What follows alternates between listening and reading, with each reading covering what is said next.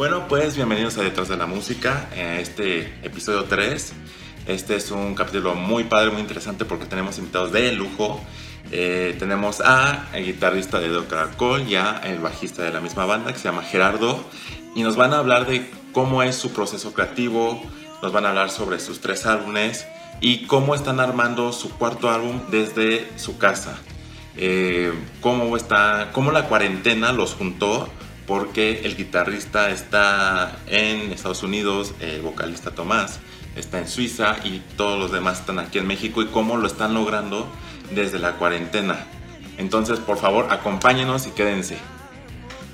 ¿Qué tal amigos? ¿Cómo están? Bienvenidos a su programa Detrás de la Música, donde vemos los temas más interesantes del mundo de la música. Eh, yo soy Alex Madrid y estoy con Alejandro Frías. Y el día de hoy tenemos un tema que vaya, es importantísimo. Si eres músico, si eres una banda, esto te interesa. Y tenemos unos invitados de lujo que, Alejandro, si me ayudas a presentarlos.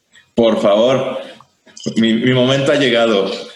Pues hoy traemos a el guitarrista y bajista de Dedo Caracol, que si no saben quién es Dedo Caracol, se están perdiendo de un gran placer auditivo. Eh, bueno, el guitarrista es Noel, el bajista es Gerardo y voy a hablar un poco antes de cómo los conocí. Voy a fanear, a quien esté escuchando voy a fanear horrible. Yo los conocí en un festival que se hizo en Revolución, el Ecofest, que me mandaron justo por la escuela, o sea, yo iba de malas. ok. Porque pues, ¿quién en sus 15 va a ver un festival de ecología, sabes? O sea, Sí. Entonces de repente me empiezo a ver que justo yo ya este, estaba un poco metido en la de la música, pero no al 100. Y escucho a lo lejos que alguien está tocando, me acerco y justo son ustedes cuatro, en este momento eran cuatro, que a Tomás, Chepo, Gerardo y Noé.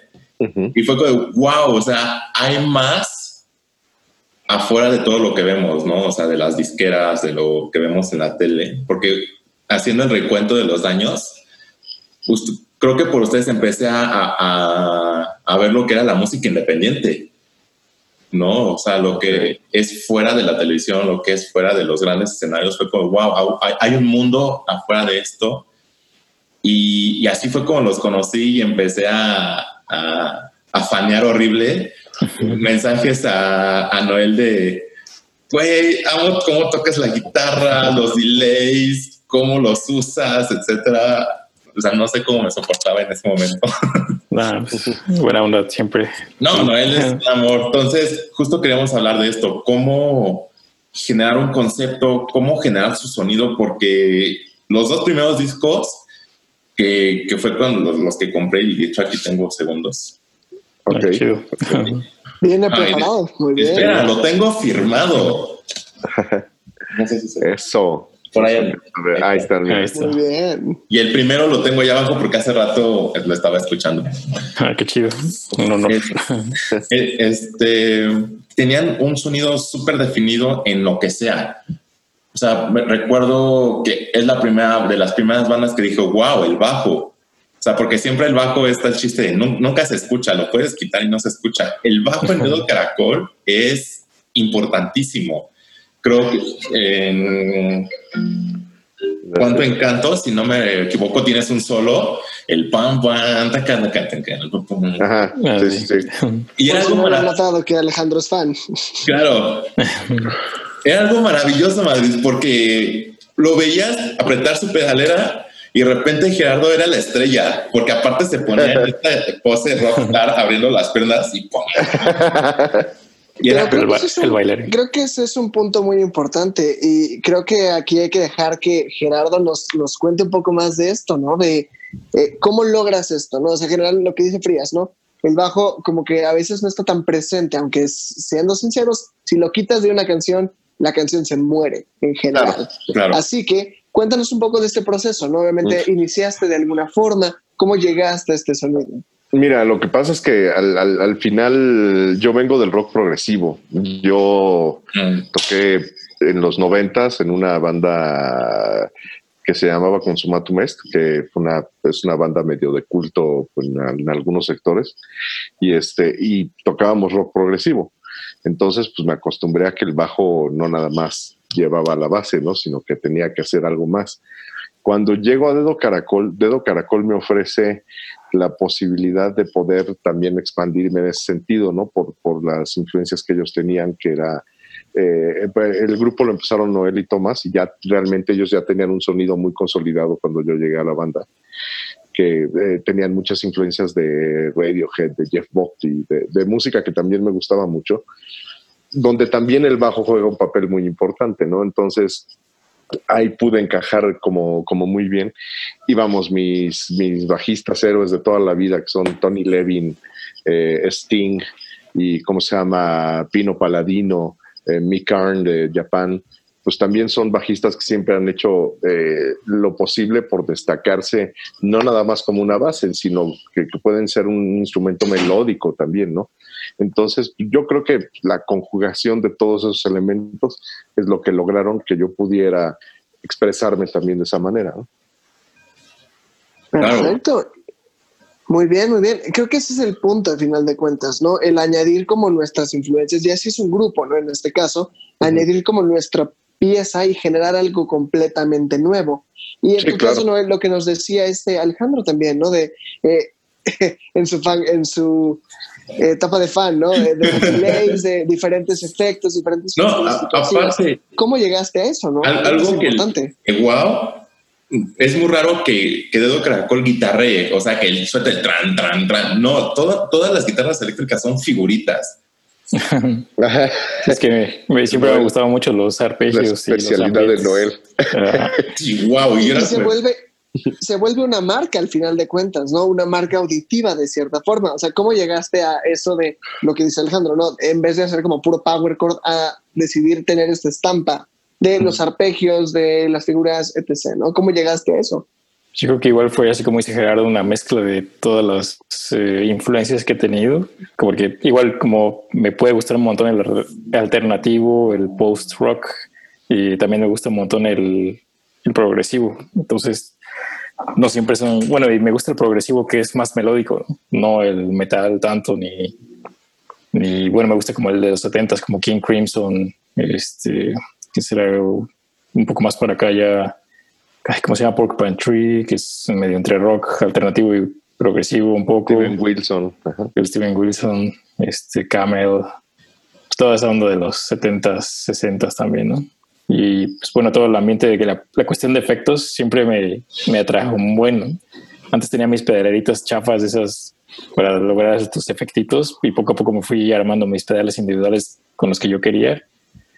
Y pues sí fui experimentando un montón, ¿no? O sea, sí fui bien clavado de, de las cadenas de los pedales y todo eso hasta que lograba encontrar el sonido que me gustaba.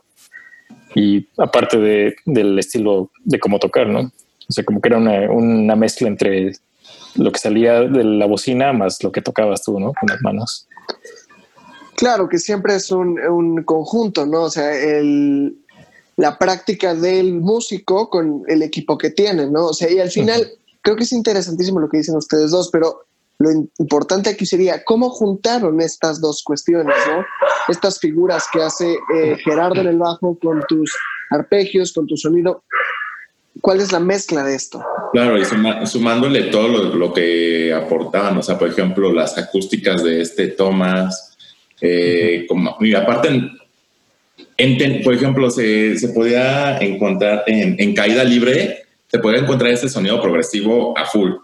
Pero, por ejemplo, en todas las demás canciones, por ejemplo, en Enséñame, que es mi favorita, ¿Cómo hicieron eso? Porque es como una balada, pero se sigue escuchando al final el solo. O sea, ¿cómo, meten este sonido progresivo y demás a algo más comercial?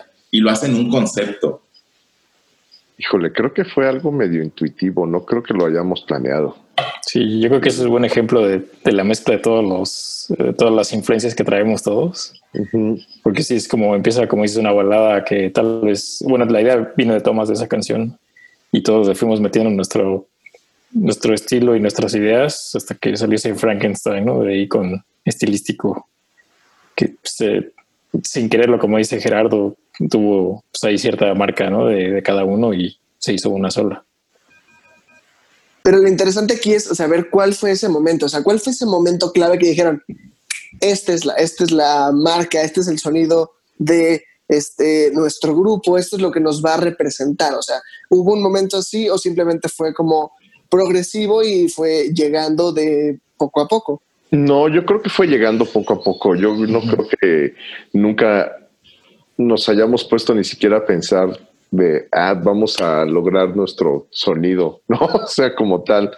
O sea, yo creo que... A lo mejor individualmente, pero no grupalmente. Exactamente, grupalmente yo creo que, o sea, yo creo que más, como dice Noel, eh, individualmente cada quien teníamos un sello muy particular, que sí habíamos trabajado de manera individual, pero ya cómo se amalgamó y cómo todo pasó que se conjuntó, pues eso más bien fue, pues todos llevamos nuestra pieza de lo que sabíamos hacer y lo juntamos y pues más bien a ver qué pasaba, ¿no? Y seguramente hubo momentos que no todo fue dulzura, ¿no? De que no, claro. tu bajo está mordiendo mi guitarra y tu guitarra sí, no, y a cada rato nos peleábamos de, ay, te estás metiendo en mis frecuencias. Y, o sea, pero o sea, o sea, que están diciendo es muy importante. O sea, ustedes ya tenían noción de qué eran las frecuencias y dónde se tenían que mover. Eso sí. Estás diciendo. Sí, claro. Sí, eso sí, o intuitivamente, ¿no? Intuitivamente sabíamos eh, que sí hay un rango sonoro y que mi espacio era de aquí para acá y el de Noel era de aquí para acá. O sea, eso sí lo teníamos muy claro, ¿no? O sea, pero, pero vamos, ninguno lo tenía estudiado, ¿no? O sea, yo creo que sí era simplemente de, oye, pues es que eso no se oye bien porque está chocando con esto, ¿no?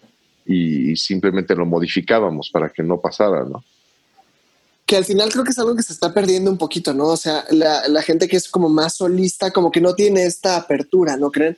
Más hacia, ok, estoy tocando con otra persona, de cierta forma me estoy volviendo arreglista empírico, por así decirlo, eh, para saber dónde yo puedo moverme en un arreglo, en una canción, etc. Mientras que uno como solista, pues mete lo que se le ocurre, pues no tiene como esta eh, experiencia de tocar con otros, de ver cómo reacciona uno con el otro, ¿no? Creo que eso es importante. Sí, porque siempre pueden llegar ideas de otras personas que mejoran la canción. ¿no? siempre uno está encerrado en su cuadrito y pues, no ves más allá y ya con las opiniones de otras personas se enriquece. Exactamente. Claro. Mm. Ahora, ¿cómo, ¿cómo es que empezaron a, a, llegar más arriba? O sea, por ejemplo, este podcast para dar tips y todo para la gente independiente que va llegando algo que, que me encantaba de ustedes, y ahorita lo, platicamos fuera de, hacían sus eventos de ustedes, o sea, era Dedo Caracol y se va a ver a Dedo Caracol, no entraban tanto a, tanto festival ni nada de esto. Eh, el, el, del péndulo a mí me encantó, de hecho estuvo muy gracioso ese día porque fue cuando se le cayó su guitarra a Noel. Ah, sí. Varias veces, una de las tantas. Una de las tantas pero hacían sus eventos en cafeterías y demás y, hacían, y tenían una comunidad. O sea, eso estaba muy padre. Donde llegaban, había gente que iba y, se salía de sus casas a escucharlos o pagaba un boleto. Sé que a lo mejor ahorita suena fácil, ¿no? En su momento es más difícil cuando estás este, consiguiendo gente quien te escuche, pero ustedes ya traían eso, ¿no? ¿Cómo das ese salto de tocar en bares o toda esta parte a un evento exclusivo? ¿Sabes qué pasa? Yo creo que ahí lo que, lo que tuvo mucho que ver es que justamente creo que en los lugares de donde habitualmente se escuchaba rock y, en los círculos de, del rock en general, no nos sentíamos como que encajábamos por completo. Porque al final, pues sí, eh, teníamos una mezcla no, no muy común, ¿no? Y, yo creo que la necesidad de buscar espacios fue lo que al final nos hizo decir, bueno, no tenemos lugar en otros lados, vamos a hacernos nuestro propio lugar. Ajá. O sea, entonces más bien ahí fue la búsqueda de, de, tener una escena propia. ¿no? También siempre dijimos que no, íbamos a vender boletos de esos eventos que te pueden a vender boletos. Ya habíamos pasado por eso en nuestras juventudes y es un asco. Y nos juramos que jamás íbamos a pasar por esas situaciones. Entonces dijimos, aunque sea tocar en una cafetería, me vale gorro, Prefiero eso que vender boletos en un antro. Y súper de acuerdo, ¿eh? O sea, yo estoy súper a favor de eso. O sea, recuerdo la... Tiene, tiene, ahorita que le decían, me, me acordó perfecto, tiene una continuidad muy buena con el podcast anterior. Está buenísimo, es como el universo cinematográfico, esto tiene, todo tiene coherencia al final, ¿no? Eh, pero, o sea, al final, eh, ustedes en su juventud hicieron esto, decidieron eh, no, el, no vender boletos, no ser parte de este sistema. pero, ¿cómo llegas a ese punto, no? O sea, ¿cómo llegas al decir, ok, no me gusta lo que está pasando, voy a cambiarlo, voy a crear algo propio. Digo, obviamente esto no es, no es algo tan raro, ¿no? Es el punto de la innovación, lo que hicieron en su momento empresas, por ejemplo, Amazon, Uber, etc., ¿no? Buscar una necesidad y cambiar el panorama. ¿Ustedes cómo lo hicieron como tal? ¿Sabes qué? Lo que pasa es que de entrada no estábamos chavitos. O sea, yo menos que ninguno. este, vamos, yo ya tengo, no está, vas a ver lo que tengo 49 años, yo ya voy a cumplir casi 50 años, ¿no? Y este, y pues yo cuando entré a Dedo Caracol, que tenía Noel, tenía como 38, 38 años. Ajá. 38 años. Yo tengo ahorita 38. ah, tenías mi edad. Ajá. Entonces, y Noel tenías, tú tenías como 28, 29 años. Sí, menos no, no, no eran tan, no éramos tan chiquitos. Tomás es eh, un in-between. Tomás ahorita debe tener como 43 años más o menos, ¿no? 45, creo. 45 creo que. Entonces, este, pues sí, ya no éramos tan chavitos. Entonces, yo creo que eso nos ayudó justamente la experiencia en la vida en general a decir, no, güey, no va por ahí. Este, tenemos que nosotros generarnos nuestro propio espacio, así como generábamos nuestra propia música, ¿no?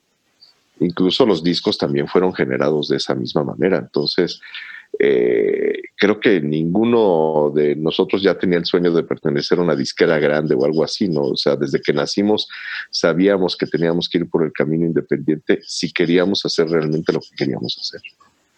Y se notaba, o sea, se notaba en el escenario, recuerdo los, los foquitos, los... Ajá, claro. En todos lados. Todavía por ahí deben de estar. ¿Quién se los quedó, no? No sé. ahí los tiene. Aquí están.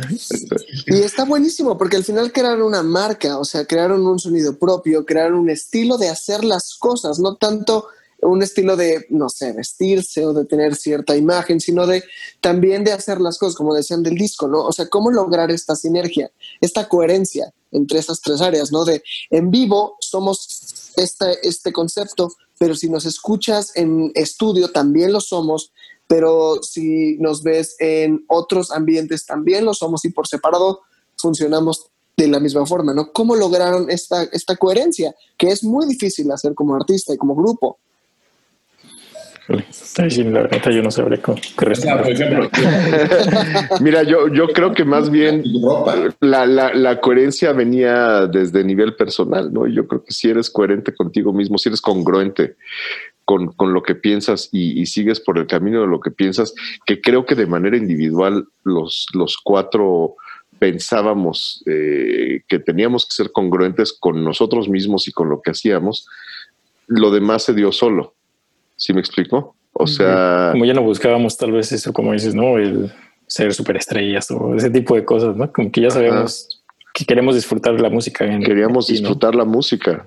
Yo creo que ese fue nuestro mayor motor que es como esta cuestión muy de la vieja escuela, ¿no? Me acuerdo mucho de algunas entrevistas, por ejemplo, con Dave Grohl de Foo Fighters o con los Peppers también, que es justamente lo mismo, ¿no? Que dicen, a ver, a nosotros no nos, nos, valía ser estrellas o no, o ser populares o no, nos íbamos al garage a tocar porque nos gustaba y punto. Y a la gente le gustó, punto, y funcionó. O sea, es más hacia eso, ¿no? Creo que eso se ha perdido un poco con los artistas modernos, ¿no? Siento sí. en algunos casos. Totalmente. De hecho, pues bueno, o sea, muchos de los artistas, digo, de, seguramente todavía hay mucha gente que, que, que, lo hace por el gusto de hacerlo, ¿no? Pero, pero estoy seguro que mucho en el mainstream, sobre todo, ¿no? Este, existe el, voy a hacer la rola que, que, pegue y que conecte con millones de personas, ¿no? Y que venda, más bien. Exacto. Y, cuando, cuando de, entrada, cuando compones música a partir, pensando en los demás, pensando en el público, creo que ahí ya estás incurriendo en un grave error. Creo que eh, digo, cuando menos así nosotros lo hemos pensado siempre, la música las, no, la, no la hacíamos para nosotros. y para que nos gustara a nosotros. Si ya después de hacerla le gustaba además a alguien más, pues estaba chingoncísimo. Pero, pero el primer público de las rolas éramos nosotros cuatro. Que eso está buenísimo, ¿no? O sea, creo que eso falta actualmente, ¿no? El decir, a ver, esto me gusta y también el ser un poco humilde y decir, eh, pues no soy tan único, mis gustos no son tan únicos. Claro. a mí me gusta esta cosa rara que estoy haciendo, a alguien más, algo, algún otro raro, por ahí le va a gustar. Por ahí debe de haber y a lo mejor le gusta, ¿no? Exactamente. Y seguramente todo se parece a otra cosa, ¿no? sí, no, no, ni, ni, nosotros ni nadie está descubriendo el hilo negro actualmente. La neta es que los Beatles ya habían hecho todo. Entonces, aunque le cague a todo el mundo, a lo mejor mi comentario, pero la neta es que esos güeyes habían hecho metal, habían hecho progresivo, habían hecho pop, ya habían hecho todo, güey. Nadie está inventando nada. Entonces, pues, este, la verdad de las cosas es que simple y sencillamente hacíamos las cosas que nos gustaran que nos gustara el sonido, que nos gustara lo que decíamos, que nos gustara lo que nos hacía sentir y de verdad, si ya después de eso conectábamos con alguien como contigo, ¿no? Pues qué chingón, o sea, entonces ya era brutal eso, ¿no? De hecho, o sea, por ejemplo, eso, algo que, que sí admiré mucho cuando los conocí era, wow, con la inversión, o sea, hablo económicamente que le metían. Ya, yo sé, Madrid, que estás en contra de las marcas, pero si no sabía, y él lo sabe, en algún momento compré, eh, me dediqué a la compra-venta de instrumentos. Y, wow, o sea, llegué y veía a, Gerardo con un Music Man, con su pedalera, con un buen amplificador. Llegaba y veía a uno él con una Fender, una Jaguar. Eh, bueno, tengo una Telecaster, pero es pirata. Ese Fue, fue tema de muchas conversaciones entre Noel y yo, ¿eh? Sí. Y aparte... la, sí, esa Telecaster es única, esa, Telecaster. Se vino hasta acá. Pero aparte de eso... Ah, mira, no, sí. Muy bonita. Gracias. Aparte de eso, te metes a, a, su canal de YouTube y tienen videos hechos increíblemente. O sea, wow con la calidad y la producción de sus videos y eso se ve carísimo. O sea, nosotros que estamos en, el, en esto sabemos cuánto vale un video y eso se ve que sí le invirtieron. Entonces, pues mira, afortunadamente los cuatro teníamos trabajo y, nos, gustaba mucho lo que hacíamos y pues sí, sí le metíamos. Pero creo que ese es un tema importantísimo y a ver, este, por si vamos a abrir este debate, eh, Frías, eh, sobre marcas y demás. O sea, yo en lo muy personal creo que la marca no define al artista, sino que el artista hace lo que quiere con la herramienta que tiene. Ya sea una guitarra chafísima o la guitarra más cara del planeta, si tú como músico no tienes eh, algo que ofrecer, creo que no tiene sentido. Ah, obviamente está del, lado de tener eh, instrumentos de calidad, que no estoy en contra, obviamente la calidad es importante, los componentes, etc. Pero ustedes de qué lado están, ya con su experiencia. Ah, no, definitivamente. O sea, si tienes una Les Paul del 57 y no tienes nada que decir, no te sirve de nada. La sí. ¿no? obviamente, aplica la de no importa el, el arco, sino el el, perico, el perico quieres verde. Sin embargo, cuando tienes algo que decir y, sabes cómo usar las herramientas adecuadas, ahí ya estamos hablando de otra cosa. Yo, por ejemplo, soy un clavado, ¿no? Yo tengo ahorita seis bajos y tres guitarras, ¿no? Y este, y, cada uno lo tengo porque cada uno tiene un sonido en particular. O sea, tengo eh, un Fender Precision, por ejemplo, que yo sé que para rolas como dedicación le van perfecto, ¿no? Pero, por ejemplo, la otra vez grabamos, ¿cuál fue? Este, la segunda, cada palabra, ¿no? Y para esa el Music Man se pinta solo, ¿no? Y, pues, o sea, ahí sí varía, pero es muy distinto. O sea, no, no es que el bajo me esté haciendo a mí, sino más bien yo sé qué hacer con ese bajo. Claro. Y eso ya es muy diferente. es una combinación. O sea, lo maximizas, quieras o no. Exacto. El, Noel es increíble sacándole sonidos a Telecaster. La conoce como nada. digo, y eso que es chafa. la compré en dos mil pesos en una de esas de segunda mano y que ya no es chafa. Con todo lo que le has metido, ya. Sí, le, cambié todos los componentes electrónicos. La placa atrás. ¿Puedo contar ¿Vale? ¿Puedo contar esa historia? Ah, sí. Ok. Alguna vez, ya les dije que yo compraba, eh, me dedicaba a comprar de instrumentos y encontré la plaquita de atrás de la Fender, del, justo, de la, la, Telecaster que él tiene. Y yo la publiqué y me manda mensaje, oye, yo la, este, la quiero y demás, véndemela. Ah, sale, ¿por dónde andas? Creo que estás por patriotismo, ¿no? Algo así vivías. No, no, no, siempre viví en el norte. Más bien nos vimos por el conservatorio. Bueno, me dijo, vivo hasta allá. Y yo, pues, 15 y 16 años y como hijo de familia no salía tanto. Y ¿sabes qué? En una semana voy a hacer mi, mi examen al Conservatorio Nacional. ¿Cómo ves si te la entrego ahí a tal hora? Ah, ok. Entro, estoy haciendo mi examen en el conservatorio y me manda mensaje Noel, oye, ya estoy aquí. Y yo en mi fan, de, ahorita vengo, voy al baño, me siento mal, me salí del examen, me salí de la escuela. Aquí está la placa. Ojo, yo no sabía que mi papá estaba afuera esperándome. Ok. Yo no Entonces vi el carro y fue como de, fuck, esto va a salir mal. Y fue como de, ten, aquí está la tapa. Sí, yo sí. Chale, ¿qué onda Me parecía que le estaba vendiendo a Noel. Pues Gran historia, querido Fría. Y creo que al final ni le quedó esa placa de mi guitarra. No. Sí, no, porque era, era triangular y la mía no le quedaba. Como no es original, pues no le quedan las cosas originales todos. Claro. Haberme enterado. Pero al final, al final esto es algo muy bueno, ¿no? El ver que, o sea, cada quien tiene como su propio estilo, ¿no? Eh, en el caso de Gerardo, pues tener como cada una eh, como diferentes herramientas, ¿no? Eh, cada uno tiene un sonido peculiar, cada uno sirve para diferentes canciones. Y eso está muy interesante. Que al final todas siguen un mismo hilo conductor, ¿no? Que es que Gerardo me está tocando. Claro. En el caso de Noel, que es una sola y él va variando en diferentes cosas. Probablemente tengas otras guitarras o hayas ocupado otras, pero en particular esa, el que la modificaras para que tuviera como tu sonido, al igual que lo que comentabas de los pedales, ¿no? El ir moviendo cosas para que lograras lo que querías. Creo que eso es súper válido y creo que es algo importantísimo para la gente de ahorita que simplemente es como, bueno, va, voy a la tienda, gasto lo que se me antoje y dámelo ya todo hecho. Sino el meterle como mano a las cosas, ¿no? Creo que esto ya no se hace tanto. Sí, aparte me compré puros usados que son pedales que ya no, que ya no están en venta, ¿no? Ya están descontinuados. Sí. Creo que me empeñé a buscar específicamente esos, ¿no? Y también tengo uno que me regaló Gerardo, que también ya es un clasiquito. Está muy chido. El chorus, ¿no? Ajá. Y eso se vuelve mucho parte de esta como etiqueta, ¿no? Entre músicos, entre eh, artistas, ¿no? Por ejemplo, se me hace muy curioso la cuestión de estudio obviamente eh, me están conociendo ahorita, eh, soy productor, me dedico a esta, parte y siempre me, me hace muy curioso esta etiqueta entre diferentes artistas, ¿no? Con su sonido, con sus instrumentos, si ocupan el backline del estudio o no. Eh, ¿Cuál dirían que es como su forma de hacer las cosas, ¿no? ¿Cómo es su formato en un estudio? Pues digo, en, mi caso sí me gusta llevar mi guitarra y mis efectos siempre, ¿no? Ya si tienen efectos extras y los probamos y me gustan, pues los usaba. Pero lo que sí, no tenía un amplificador decente en, ese entonces, tenía un Marshall bien Marshall 30. Ajá, sí.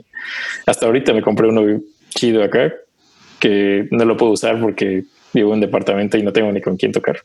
Está arrumbado ahí el pobre pero siempre prefería ir a tocar con los amplificadores de los estudios porque generalmente eran mucho mejores que el que yo tenía.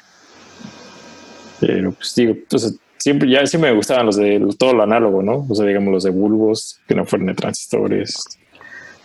Ya me ponía un poquito más payasón, pero o sea, porque al final en la grabación se nota mucho, ¿no?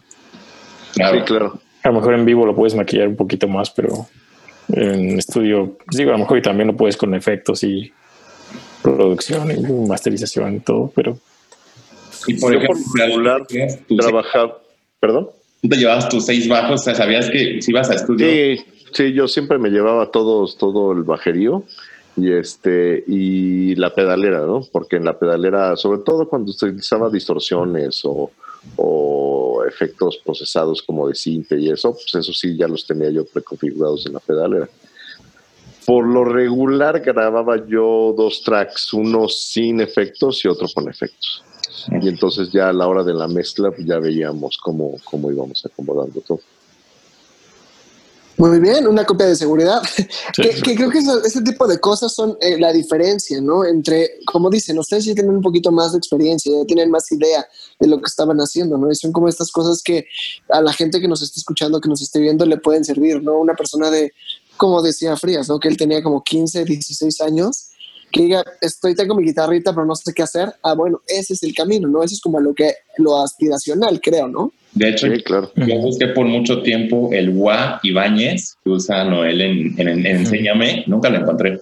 Son... ahí me cayó de suerte y estaba descompuesto. Me lo vendieron en 500 pesos. Sí, lo reparaste, me acuerdo. El Capi te lo reparó, ¿no? Ajá. Entonces sí, me dio un poco la idea, es cómo se llama, que, que Chepo grabe las baterías en México este Noel, pues sus guitarras en, Dallas, ¿no? Este eh, Rubén y yo, pues también cada quien en su ambiente. Y todo lo juntemos aquí en, mi, en, mi estudio, lo mezclemos, etcétera, se lo mandemos a Tomás y que Tomás grabe también en un estudio en Suiza. Realmente creo que ahorita lo, lo, que es, lo que sí es eh, importante grabar en estudio es lo que se graba con micrófono, ¿no? Que sería la batería y la voz. Claro. De ahí en fuera, la verdad es que la tecnología ya nos permite grabar en la comodidad de nuestra casa casi todo sin ningún. Yo a mí sí me gustaría ir al estudio también. Digo, aunque odio grabar, así yo creo que es de las cosas que más me chocan. Sí, a Noel no le gusta nada.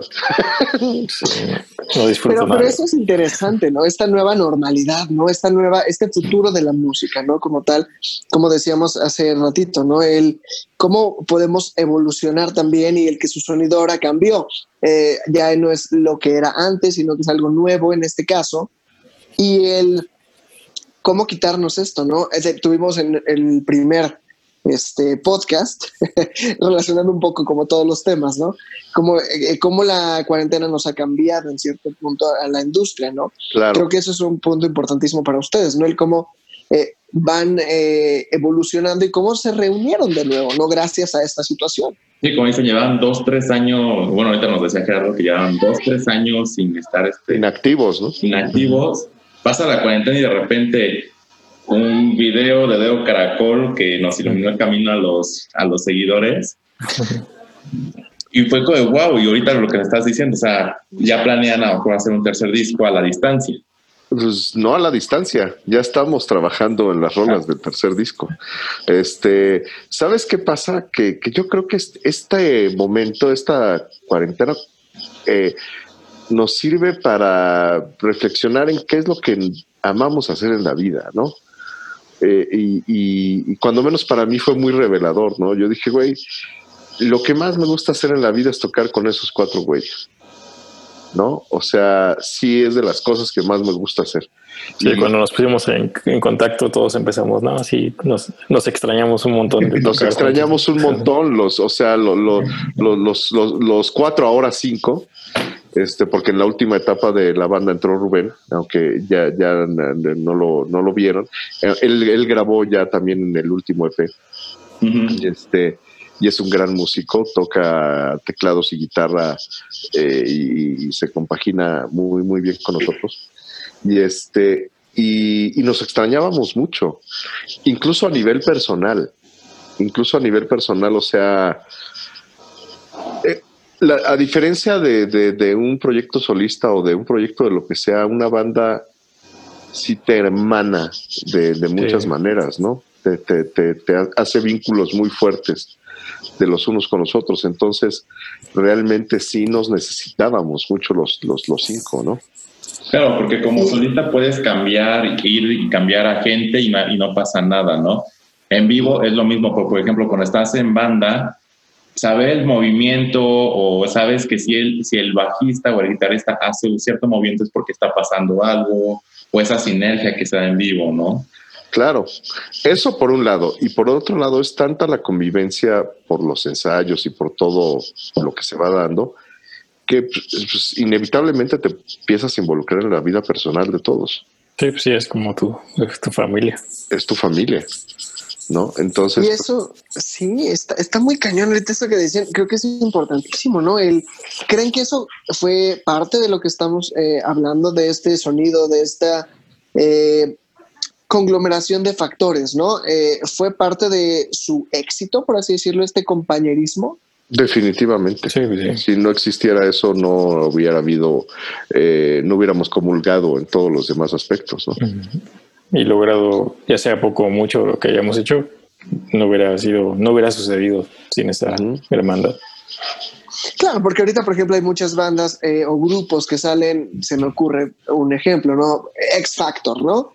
Eh, agarran a cinco personas que funcionan, grupo y a los tres años todos se vuelven solistas porque no se aguantan, ¿no? O sea, ¿qué diferencia hay en esto, no? O sea, ¿a qué creen que se deba también esto? ¿A, que lo hicieron por pasión y no por fama, por algo? Yo creo que sí y, a que, y a que reconoces la valía de cada uno de los elementos del grupo. O sea, yo podré sentir que toco súper chingón, pero sin la lira de Noel, sin la voz de Thomas, sin la batería de Chepo, estoy encuerado, ¿me entiendes? No, no es lo mismo. o sea, sí. Nos dimos cuenta que nos necesitamos un buen, ¿no? Porque si no, nadie casi ha hecho nada, o sea, de este tiempo muerto. Sí, en este tiempo muerto. Seguro todos. El único que está muy activo es Chepo, ¿no? El baterista, que toca con San Pascual Teo Rey y señor Mandril. Creo que ya no está el señor Mandril, pero ah, bueno. Ah, este... ah, bueno, tocaba. Vemos eso en post. sí, pero te digo, entonces sí, sí, sí te das cuenta que, híjole, que sí nos necesitábamos un chorro, porque además eh, íbamos, sí lo intenté, ¿no? Intenté como generar proyectos con otras personas y eso, y te das cuenta que no es tan fácil compaginar ni musical ni personalmente con otras personas ni, y creo que tampoco la, la parte de meterte realmente al proyecto, ¿no? De repente me ha pasado que uno se apasiona y da todo por el proyecto, pero además como que sí no le interesa, ¿no? Es como, ah, ok, sí, vamos a hacer esto. O sea, este profesionalismo, pasión, no, no, no es tan equitativa en, en, todos, ¿no? Sí, exactamente, no jala igual. Y entonces está bien padre esta etapa, ¿no? Sí, y creo que eso, eso que, dicen se me hace interesante por este eh, cambio que ha habido como eh, entre las bandas, ¿no? Eh, hablábamos igual con otras personas en otro de los programas acerca de este cambio entre el amateur y el profesional, ¿no? ¿Cuál creen que fue ese cambio para ustedes? Tal vez fue la búsqueda de su sonido, tal vez fue el compañerismo, la edad también puede ser un factor muy importante, ¿no? ¿Cuál creen que ha sido este, este switch entre somos una banda, somos músicos que pues, funcionamos independientemente y nos juntamos y hacemos algo de manera profesional como trabajo? hacer, tres discos no es nada fácil. Exacto, justamente por eso. Creo que sí, un buen factor en nuestro caso sí fue la edad porque ya no estábamos como el tiempo, para tiempo puede estar perdiendo tiempo, por así decirlo. Es como las relaciones amorosas, ¿no? O sea, ya es como, ¿sabes? Tengo tanta edad, no me interesa estar jugando, ¿te vas a meter a la relación sí o no? sí, sí, sí. Sí. Sí, no, y justamente, o sea, la edad y, la situación de cada quien, o sea, por ejemplo, pues eh, no, Noel está casado y tiene dos hijos, yo también estoy casado, tengo dos hijos, eh, Tomás también tiene tres hijos, o sea, ya no, el, tiempo que teníamos para, para la, la, banda sí tenía que ser muy, muy bien aprovechado porque pues, no, no, no, teníamos tiempo de estar perdiéndolo en otras cosas, ¿me entiendes? Y claro, ¿y cómo compaginas, por ejemplo, el tener una familia, un trabajo, porque me acabas de, acabamos de hacer énfasis que todos tenían trabajo, Ajá. Y, llevar una banda a tal grado, porque no era un hobby. O sea, tres, tres álbumes los respaldan de que no era un hobby. ¿Cómo llevan toda esta carga y aparte la, la, la banda de modo profesional? Pues con mucha necedad. Sí, era difícil a veces, ¿no? Que tenemos que ensayar súper tarde ya, como a las que como a veces a las 10 empezábamos. A las veces empezábamos a ensayar a las 10 de la noche y terminábamos como a la 1 de la mañana, ¿no? Porque era el único momento que teníamos para ensayar. Y pues ya regresamos al otro día levantarse temprano por los niños y el trabajo y pues, destruidos, ¿no? sí. Creo, que se valora un poco más, ¿no? O sea, siento que cuando uno es más joven, se los digo porque obviamente me ha pasado en algunos casos, eh, como que en los ensayos hasta como que eh, juegas un poco, no te lo tomas tan en serio, el tiempo. Llega tarde. Llegas tarde. Lo que hablábamos con Bruno en el podcast pasado, ¿no? Llegas crudo, llegas tarde, no te, no te importa el tiempo de los demás, etcétera, ¿no? Aquí era súper objetivo. Y ser eficientes. Así es. Y además planeábamos hasta de más, y planeábamos y planeábamos y planeábamos, cada movimiento lo planeábamos bien cabrón. Sí, no siempre salía como queríamos, ¿no? Exactamente, nunca salía el plan, pero, pero sí y procurábamos tener una, una ruta muy clara, ¿no?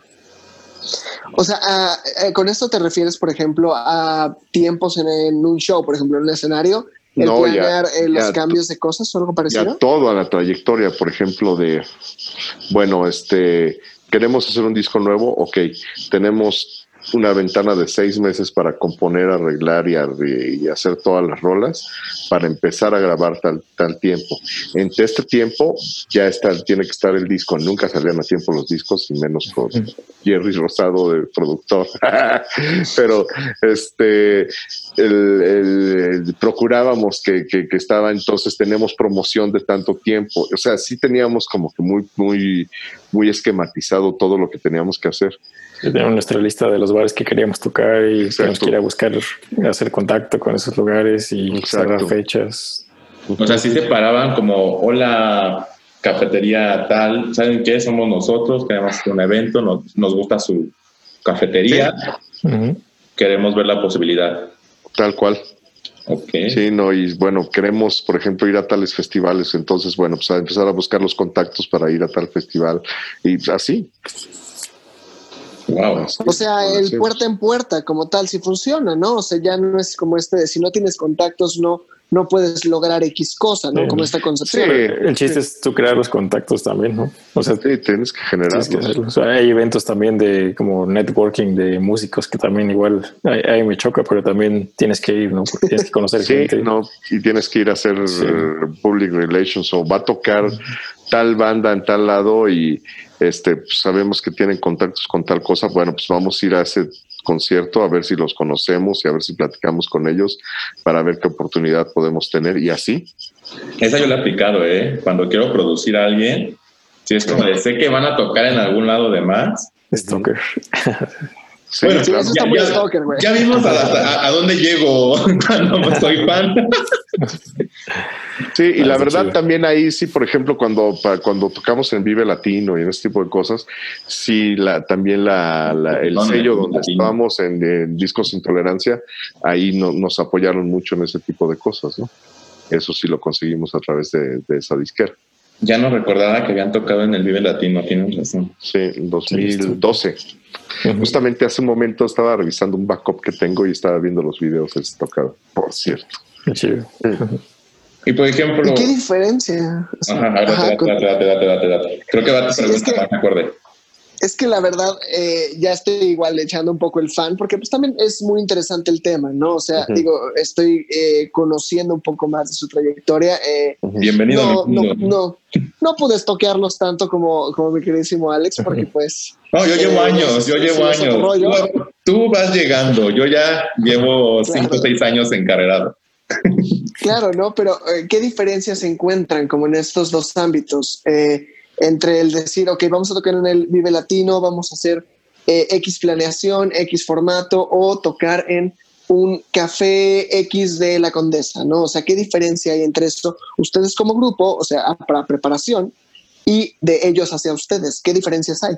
Pues mira, es totalmente distinto. O sea, obviamente cuando tocas en un lugar como el péndulo, por ejemplo, pues puedes, como tocas tú solo, puedes generar, puedes hacer tu espacio, puedes hacerlo de los foquitos, poníamos el letrero de caracol, este, teníamos más tiempo para hacer una prueba de sonido un poco más a conciencia, este, todo eso eh, se conjunta y además es mucho más íntimo porque tienes a la gente pues aquí cerquita. Y va tu comunidad, ¿no? Supongo. Exactamente. que van al péndulo es gente que ya sabe tu trabajo.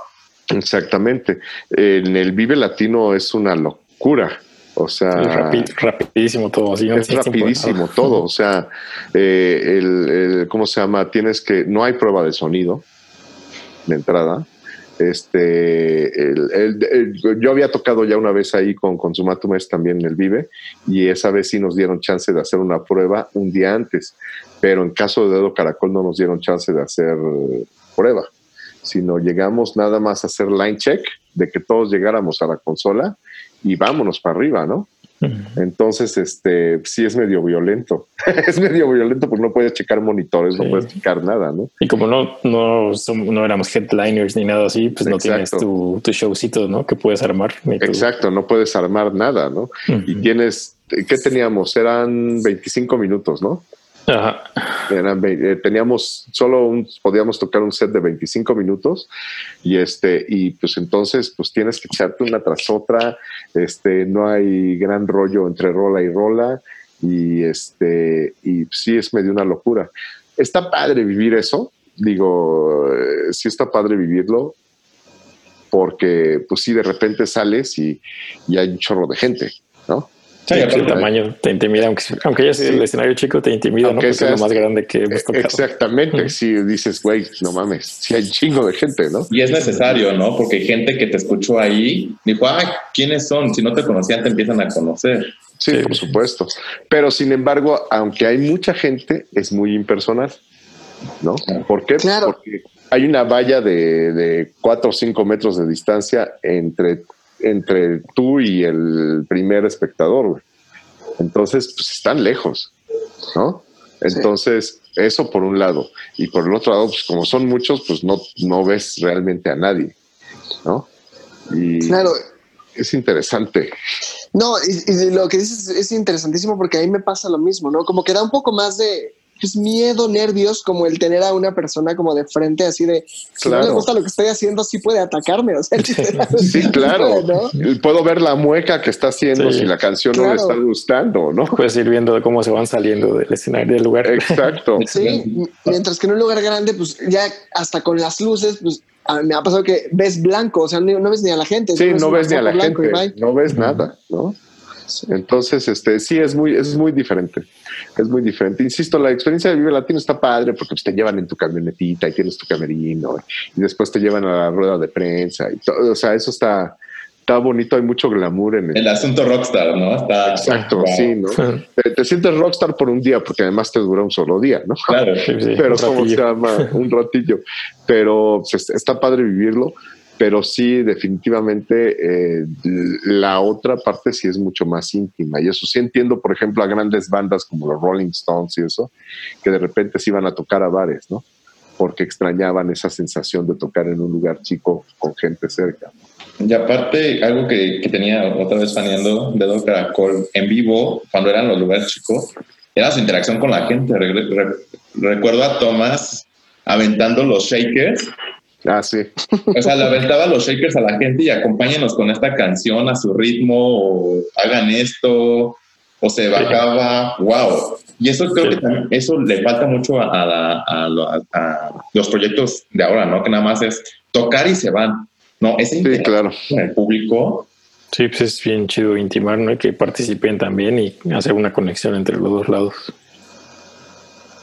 Claro. Y como tal, o sea, lo que dicen de la conexión creo que es impresionante, ¿no? El poder ver a una persona que como que está hasta bailando, ¿no? Moviéndose o sintiendo lo que haces, ¿no? Claro. ¿Han tenido alguna experiencia como memorable de este tipo de cosas? Aparte, obviamente, de, de su fan número uno que aquí lo tenemos. Justo ese, ese, día que nos viste por primera vez estuvo bien chido porque pasaron unos, un grupo de payasos Ah, sí. Y empezaron a hacer una fiesta con una rola y todos empezaron a bailar. Eran un montón de payasos. Sí, es cierto, empezaron a bailar con su música. Aquí va una caravana. Sí, sí, sí. Ahí sobre reforma y chorro de payasos juntos, así. Sí, estaba bien surrealista. Sí, chido. Buen video. Sí, tuvimos, tuvimos bastantes experiencias y la verdad es que eh, sí, la, la, la, poca gente, porque si no te voy a mentir, no, no, no tuvimos así grandes obras de fans, pero los fans que teníamos eran gente que, que, que, sí le gustaba mucho y que sí estaba bien clavada con lo que hacíamos y eso es bien, bien bonito, ¿no? Porque quiere decir que sí, sí le estás aportando algo a alguien. Claro, pero también eh, he de suponer que eh, no todo es bonito, no todo es bueno. Como bien dice el título de este programa, pues nos metemos como a tras bambalinas, ¿no? De lo que sucede en la industria. O sea, ¿cuál ha sido esta experiencia que digan, sabes que esto sí me bajó horrible o esto eh, no era lo que esperaban, no me gustó, X, Y, Z? Puede ser en cualquier eh, punto. Por ejemplo, Noel, que decías que no te gustan los, las grabaciones, ¿no? Puede ser por algo en particular también. Yo me pongo bien nervioso, ¿no? Entonces la empiezo a, cagar y, la cago más todavía. O sea, me tardo un montón y hago take tras toma, tras toma. Me pongo muy nervioso más que nada y pues la rego como no soy como pues muy estudiado ni nada. Pues sí estudié cuando era chiquito, ¿no? Cuando era morro. Y ya después yo tomé mi propio camino con eléctrica, pero pues nunca fui así un súper estudiado de la música, entonces no tengo esa seguridad en estudio, ¿no? Para tocar sin problemas. ¿Y en tu caso, Gerardo, cuál ha sido? Yo creo que en general a todos nos bajoneó en algún momento. Pues al, final estuvimos en activo, en activo, estuvimos que como ocho años, ¿no, Noel? Sí, así bien, bien, sí. Bien, bien, como ocho años. Y, y, al final yo creo que sí, sí fue, o sea, sí estaba padre, pero sí fue desgastante. Sí fue desgastante estar luchando contra corriente todo el tiempo, ¿no? Entonces sí llegaba también un momento que sí te frustraba que, que hacías un chorro de esfuerzo y llegaban 10 personas una tocada, ¿no? Entonces, e, ese tipo de, cosas sí, sí, empezaron a desgastarnos un poco. Eso y, el, rollo de que pues, también cada vez nuestra vida se iba volviendo más complicada, ¿no? La vida personal de cada quien se iba volviendo más compleja. Entonces, encajar todas las necesidades del grupo con, con esa vida personal, pues cada vez se pone más difícil, ¿no? Y eso pues obedece a que eh, pues finalmente no hay una escena como tal, no hay una industria como tal, eh, entonces te vas cansando, te vas cansando de estar jalando todo el tiempo por, por estar posicionándote. Pero esto mismo los hizo fue un motor de cambio, ¿no? Por lo que nos decían, o sea. Sí, fue un motor de cambio, pero, pero sí llega un momento que te cansa. no, claro. Que dices, güey, ya, güey, ya, ya estuvo, güey, ya. O sea, sí estaría padre que, que, que, que pasaran dos, tres cosillas que, permitieran, que, siguieran permitiendo que esto siga funcionando como tal. Y la verdad es que, pues sí, es, es, difícil, ¿no? Y vamos, no, no, no, no, era la primera vez que me ocurría, aparte, ¿no? Entonces sí, sí era, sí era un poco cansado. Este, sin embargo, creo que ahora las cosas cambiaron un chingo y para bien. O sea, a ver, ¿por, qué lo dices? Porque por ejemplo, ahora cuando, cuando menos como yo percibo al, grupo, es que el, en, esta etapa de que, les comentábamos que nos necesitábamos y que, como que queríamos regresar un poco, creo que se da algo bien padre. No importa que vivamos en tres países distintos, creo que nos, me, siento más unido a ellos que, que mucho tiempo. Y, por ejemplo, ahora podemos ser una banda de estudio, ¿no? Sin problemas. Y, al, no tener la responsabilidad de tener que tocar en vivo, eso nos amplía el panorama bien cabrón. ¿Por qué? Porque si en una rola se nos ocurre meter un contrabajo, un solo de flauta y eso, no me tengo que estar preocupando cómo chingado lo tengo que resolver en vivo. Simplemente me preocupa que la rola se oiga increíble. Ya Te vuelve más creativo. Claro. Y ya vas más en pro al producto, ¿no? Exacto. A eso. Y eso abre las opciones así, hasta donde quieras, ¿no? Y está padrísimo. No ya, no, ya, no, tienes que decir, uy, esta canción me fascina, pero no la puedo tocar en vivo porque me hace falta esto y esto, y ya no Exacto. Exacto. que eh, el punto de secuencias también. volviendo un poquito, volviendo un poquito a, regresando yo el clavado, ¿no? De los Beatles, como cuando los Beatles deciden dejar de tocar en vivo y se ponen a crear discos como el Sgt. Pepper, donde ya no importaba lo que pasara, ¿no? Porque nunca lo iban a tocar en vivo. Entonces. Pero lo mismo, eso fue un motor súper de cambio, porque ahí fue cuando nace el sampler. Igual ahí medio fangirleado porque soy súper virulmaníaco. Eh, entre el sampler, ¿no? Decir, a ver, claro. somos los vivos, pero podemos tocar esa, eh, Sgt. Pepper en vivo también, ¿no? Claro. Y eso fue un. Sí, y sacan un melotron, ¿no? Y que, traía las grabaciones, ¿no? Entonces, no sé qué piensas, de hecho, Noel, porque de hecho no lo hemos platicado ni siquiera entre nosotros. sí, ¿no? la Primicia. Ya, ya, ya, estamos en la junta, a ver. La verdad, tengo menos... más, ya, ahorita lo armamos. Yo voy a tener menos presión de grabar acá solo, ¿no? Eso también, digo, es un es una ventaja ahorita, ¿no? Claro. Que parte del estrés es de que están todos ahí te están viendo y están esperando grabar su parte. Y, Apúrate, tonto. Claro, y, igual, o sea, el tener al productor al lado que te está viendo feo porque no dejas la toma, o el que dices, claro. ya llevo una hora gastada y no he grabado nada que sea útil, etc, etc, ¿no? como dices, si pagas por hora el estudio, sí. es... Sí, sí. claro. Y acá puedo hacer las tomas que quiera, ¿no? Y pues todas las experimentaciones que quiera pues sí está padre. A lo mejor yo sí extraño un poco tocar en vivo, no voy a negarlo. Sí, no, yo también. Pero igual, o sea, sí, sí he pensado mejor versiones reducidas a guitarra y voz. Me salgo a la calle con mi ampli y, las toco, ¿no? Porque acá hay un montón de lugares. No, y decíamos, bueno, o sea, ¿qué puede pasar? Pues que en algún momento sincronicemos que Noel y Tomás puedan estar en México y nos echamos cuatro conciertos. ¿No? Wow. Yo quiero eso. Pero, se vuelve una opción, ya no es tanto como una obligación o como un necesito hacerlo, ya es como lo hago por gusto. Exacto, no es el rollo de, híjole, es que tengo que salir a tocar porque tengo que promocionar el disco. No, güey. O sea, eh, podemos hacerlo así, o sea, hay, eh, digo, no, no sé si conozcan una banda que se llama XTC, que es de, de mis bandas favoritas, este, un grupo inglés de los 80s y 90s donde el, cantante tenía pánico escénico. Entonces, los primeros discos hicieron giras y después decidieron no volver a hacer porque el güey se desmayaba en el escenario. No podía con la presión. Ajá. Entonces se volvieron una banda de estudio y fueron una banda de estudio que tuvo números uno en la radio americana durante un chingo de años. Ajá. Y nunca tocaron en vivo. ¿No? Y dices, güey, qué increíble, ¿no? Y entonces, la verdad es que ahorita más que nunca, los músicos tenemos esa opción. Tenemos esa opción porque podemos promocionar nuestro producto desde nuestra casa.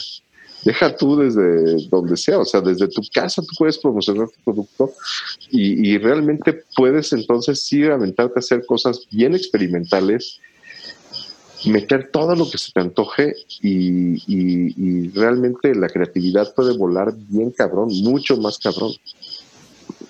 Y ahora en esta parte igual, eh, para eh, clavarnos un poco el puñal a Alejandro y a mí como productores, eh, ¿qué tan real creen que sea esto que están viviendo ahorita, ¿no? De grabar en casa, de tener más idea creativa, de ayudarse, de perder el, miedo en, en, algunas cosas, ¿no? También, ¿creen que realmente sea necesario que haya una diferencia como crítica en el, en el ir a grabar un estudio o es más por nostalgia? Espérate, no, no sin chamba. ¿Sabes, qué, ¿Sabes qué creo? A ver, eh, si quieres contestar tú primero, Noel, porque yo luego hablo mucho. Ah, está bien. Para mí sí es importante. O sea, ahorita más bien queremos experimentar esta vez porque no lo hemos hecho de esa manera. O sea, de hacerlo nosotros, ¿no? Pero las veces que lo hemos hecho, el productor que de los primeros dos discos fue, se llama Jerry Rosado, eh, nos aportó un montón. O sea, sí nos, sí influyó bastante en el sonido de los discos y hasta en cosas de arreglos que tocamos ahora en las canciones. Claro. Entonces, es otro punto de vista aparte que ayuda. ¿Qué aguas? No está peleado esto, ¿eh? O sea, ¿por qué? Porque justamente volvemos a lo mismo, ¿no? Eh, ¿Qué puede aportarnos esto? Uno, eh, cada quien puede grabar por su lado, eso, eso es muy cierto, porque ahorita realmente cualquier interfase no muy cara se graba ah, en muy buen nivel de sampleo, este, en HD y no tiene pedos, ¿no? Y, ahora, nosotros ya hemos estado en estudio de grabación, por eso sabemos también cómo se necesitan ciertas cosas. No todo mundo tendría ese conocimiento, o sea, tenemos el grabamos tres discos antes de esto. Claro. ¿no? Entonces, e, eso es, eso es algo muy, muy importante de destacar, ¿no? Y, por ejemplo, eh, ahorita Jerry, justamente Jerry es muy amigo mío. Y el domingo estaba yo platicando con él. Y, por ejemplo, mucha gente le está mandando producir así, pues le, le manda las pistas de las maquetas que está haciendo en su casa, él les hace anotaciones, se las regresa ¿no? Y entonces, ¿cómo se llama? Tienen que cambiar cosas, se las vuelven a mandar y eh, eh, ahora el trabajo de producción está funcionando de esa manera. Quizá no estás allí en el estudio, pero el productor lo está haciendo y al final de, todo, él va a grabar, él va a mezclar y él va a masterizar, ¿no? Claro. Entonces, como claro, así, es, así estoy trabajando yo actualmente. Para que veas, era medio pregunta con chanfle, porque al final, entonces, eh, claro que, el productor sigue siendo importante, pues sí, pues, obviamente. Pero, pero ahora el proceso es distinto, ¿no? Como te decía, ahora puedes grabar batacas en un estudio porque pues, ahí sí necesitas un poquito más la acústica por los micrófonos y todo ese show. La voz también lo necesita un poco. Si quieres, quieres grabar de Lira con Ampli, pues sí estaría bonito también grabar en un estudio, ¿no? En mi caso, los bajistas nos podemos enchufar directo y no tenemos pedos. Pero, ¿cómo se llama? Este, las teclas igual, ¿no? Van derecho y no hay ningún problema, ¿no? Pero este, hay muchos recursos ahorita para, poder simular amplificadores que, ya se oyen muy bien, ¿no? No es lo mismo que hace 10 años. O sea, realmente ahorita una emulación de ampli.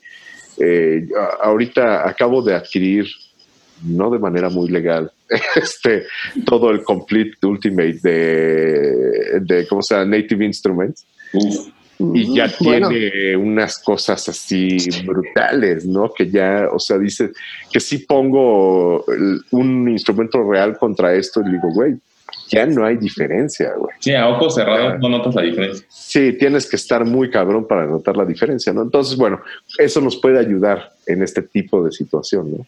Sin embargo, como dice Noel, el, punto de vista crítico de, de, un productor, eso sí está chido, pero eso sí lo puedes seguir teniendo nada más el proceso es diferente. ¿no? Claro, que es esta evolución, ¿no? De la que hablábamos anteriormente. Y yo creo que en el rollo de la mezcla y la masterización, sí, si puedes y tienes la oportunidad de que alguien con experiencia te pueda ayudar en estos aspectos, sobre todo en mezcla y en máster, pues yo creo que está, eso, eso está ideal, ¿no? Traquear, pues digo, nada más con que te fijes que no pique y que pues, tu sonido esté decente. Y eso, no es tan fácil eso, ¿eh? No toda la gente sabe que no tiene que traquear un track. Ya, claro. saque, el, chisme, Frías, ya sé que lo tienes en la punta de la lengua, ya lo sé. Ok, no voy a decir nombres. ok.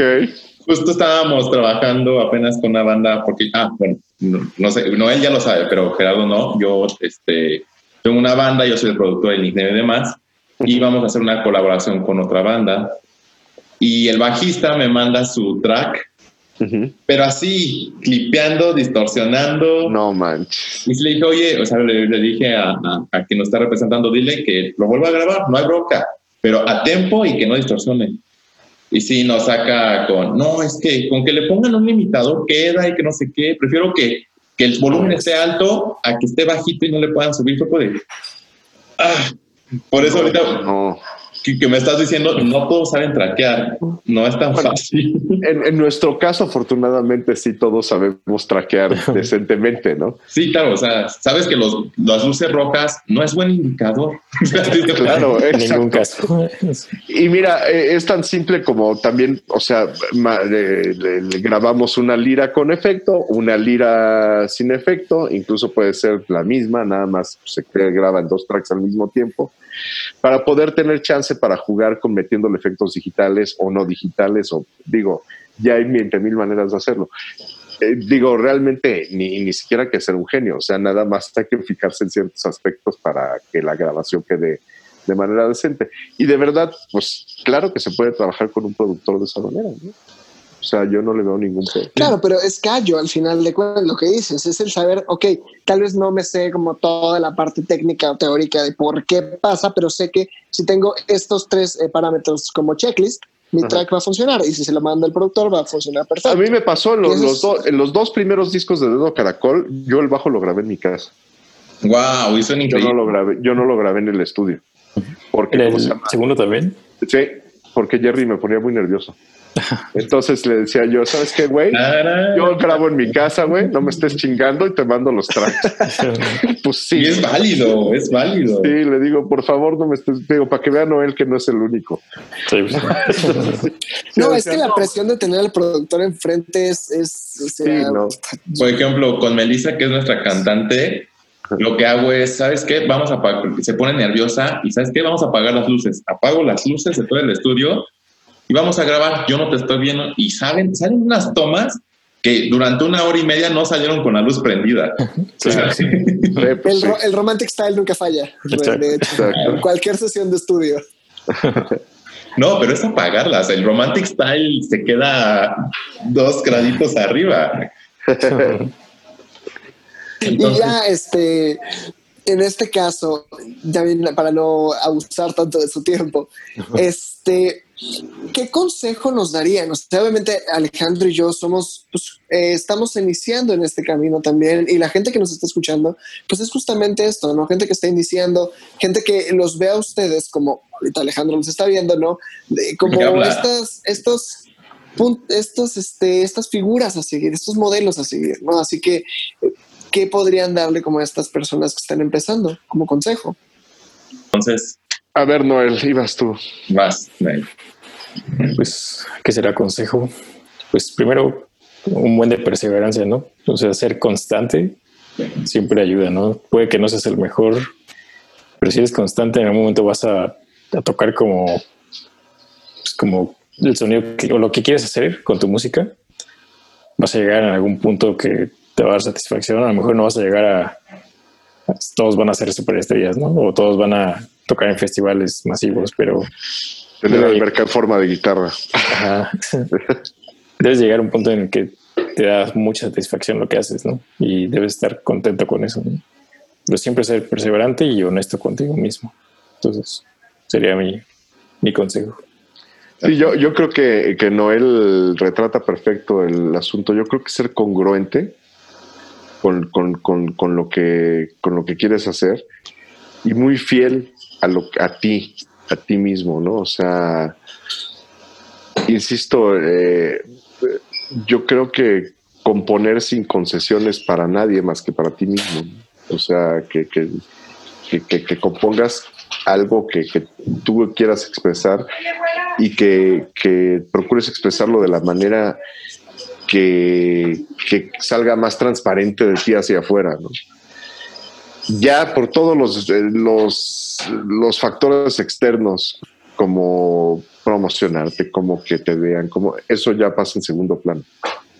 Yo creo que lo primero es, es, la música, ¿no? Y, mientras te apegues a eso, como dice Noel, tarde o temprano, algo va a pasar. Chiquito, grande, mediano, algo va a pasar.